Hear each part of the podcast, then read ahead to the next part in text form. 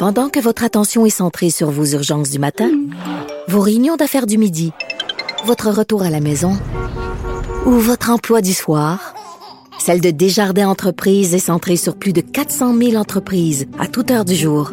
Grâce à notre connaissance des secteurs d'activité et à notre accompagnement spécialisé, nous aidons les entrepreneurs à relever chaque défi pour qu'ils puissent rester centrés sur ce qui compte, le développement de leur entreprise. Salut Richard. Salut Jean-François.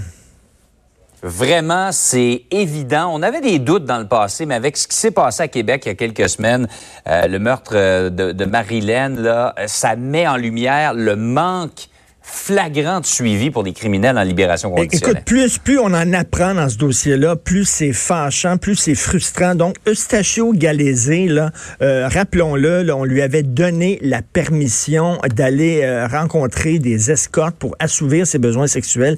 Il avait pas le droit de rencontrer des, des, des femmes ordinaires, mais, mais des escortes, c'est mm. correct. Alors qu'il avait un passé hyper violent, c'est comme si, oh, mais ben s'il oui. pète un plomb puis il bat une escorte, c'est quand même moins important que s'il faisait ça, vous avez une citoyenne ordinaire déjà, dès le départ, ça n'a pas de bon sens. Et là, on apprend, c'est un communiqué d'un syndicat, des employés de sécurité et justice qui ont mis ce communiqué-là. Euh, ils disent que, bon, en septembre 2019, on a vu que M. Galézé euh, avait le droit de rencontrer des escortes puis euh, des, filles de salon de massage. Puis on a dit, ça n'a pas de bon sens, ça n'a pas d'allure. On va lui retirer ce droit-là. Donc, il n'y avait plus le droit de rencontrer des escortes il y en a rencontré quand même. Et euh, ben Jean-François, il n'y avait pas le droit non plus de consommer de l'alcool. Or, le soir euh, du meurtre, il avait consommé de l'alcool. Mais la question qu'on se pose tout le monde, Jean-François, c'est comment ils peuvent faire un suivi? C'est bien beau de dire, on va ben te sortir dehors, tu n'as pas le droit de consommer de l'alcool, tu n'as pas le droit de rencontrer des femmes, mais ils sont-tu suivis à la loupe? Y a-tu quelqu'un qui se cache derrière des fougères pour euh, surveiller leurs moindres faits et gestes? D'où la question, si tu peux pas les surveiller, pourquoi tu mets en liberté conditionnelle? D'où l'importance de ne mm. pas accorder la liberté conditionnelle à n'importe qui. Parce que si tu peux les surveiller, c'est Richard, il faut se fier donc, jusqu'à preuve du contraire, à la bonne foi de ces gens-là. Ben, pour certains, je dis pas que c'est tout le monde, pour certains, sont des manipulateurs. Ben c'est ça. Puis là, penses-tu qu'il va t'appeler en disant, OK, là, je pense que je vais aller rencontrer finalement une escorte ce soir. OK, c'est où, de quelle heure à quelle heure, puis tout ça. Je vais aller prendre un verre aussi. Voyons donc, c'est des manipulateurs, ce sont des menteurs. On, on, on les surveille pas. Ça me fait penser dans un, dans un tout autre ordre d'idée, mais tu sais, la désinstitutionnalisation, on disait des gens qui étaient mm. dans des hôpitaux, euh, hôpitaux, psychiatriques, on va vous sortir, mais faites-vous-en pas, on va être là, on va vous encadrer, on va euh, vous euh, surveiller, on va vous aider. Puis finalement, c'est pas ça. On les a sortis des hôpitaux psychiatriques et ces gens-là se retrouvaient tout seuls à délirer dans des centres commerciaux.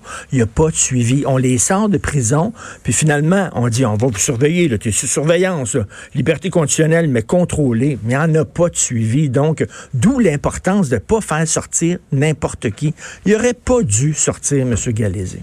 C'est épouvantable. Il y a un grand ménage à faire de ce côté-là, ça c'est certain. Par ailleurs, Richard, euh, on souligne ces jours-ci les 30 ans d'un grand moment de l'histoire, la libération d'un grand homme, Nelson Mandela. Et c'est un dossier, ça, où le Canada avait joué un rôle important, un, rôle de leader dans le monde. Ben oui, ben tu sais, il faut, il faut se péter les bretelles des fois. Je chiale souvent euh, sur les ondes ici, mais tu sais, il y, a des bonnes nouvelles.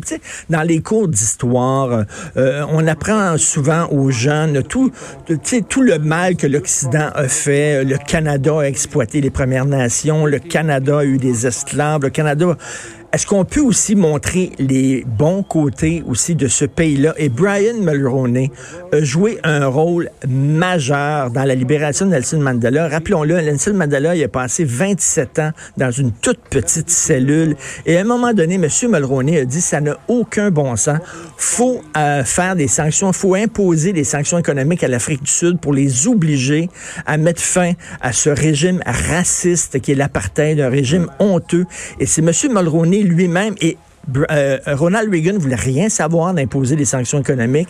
Margaret Thatcher voulait rien savoir. Et écoute, Jean-François, euh, il y a quelque temps, j'ai eu le privilège d'aller dans un souper, puis M. Mulroney était là. Il était assis à côté de moi, et je lui ai dit, racontez-moi ça, M. Mulroney, comment ça s'est passé? C'était passionnant. Quelle soirée. Il appelait Ronald Reagan, puis il disait, Ron, là, là, là, il faut là, que tu changes d'idée. Ça n'a pas de bon sens ce qui se passe en Afrique du Sud, Ronald, là, puis, euh, puis là, il appelait Margaret Thatcher. Margaret, là, ça fait deux fois que je te dis, là, il faut que tu imposes des sanctions. Bref, il a mené ce combat-là. Euh, il a prononcé un discours à l'ONU. Allez sur YouTube, vous allez voir ça. Il a prononcé un discours magistral à l'ONU en 88. Et le Canada était le premier pays du Commonwealth à imposer des sanctions économiques. Finalement, il a fait changer d'idée Margaret Thatcher, il a fait changer d'idée Ronald Reagan.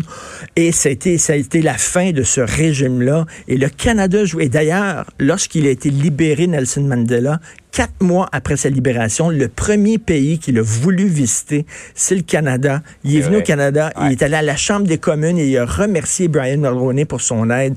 Ça, ça, voudrait un, documentaire, sinon une mini-série sur cette affaire-là. C'est une des pages d'histoire les plus honorables de notre pays. Puis euh, je lève mon chapeau à M. Mulroney. Je trouve qu'on ne le souligne pas suffisamment, son rôle extrêmement important qu'il a eu là-dedans. On a contribué à corriger les plus grandes injustices de l'histoire. Richard, merci beaucoup. Merci, bonne journée. Bonne journée.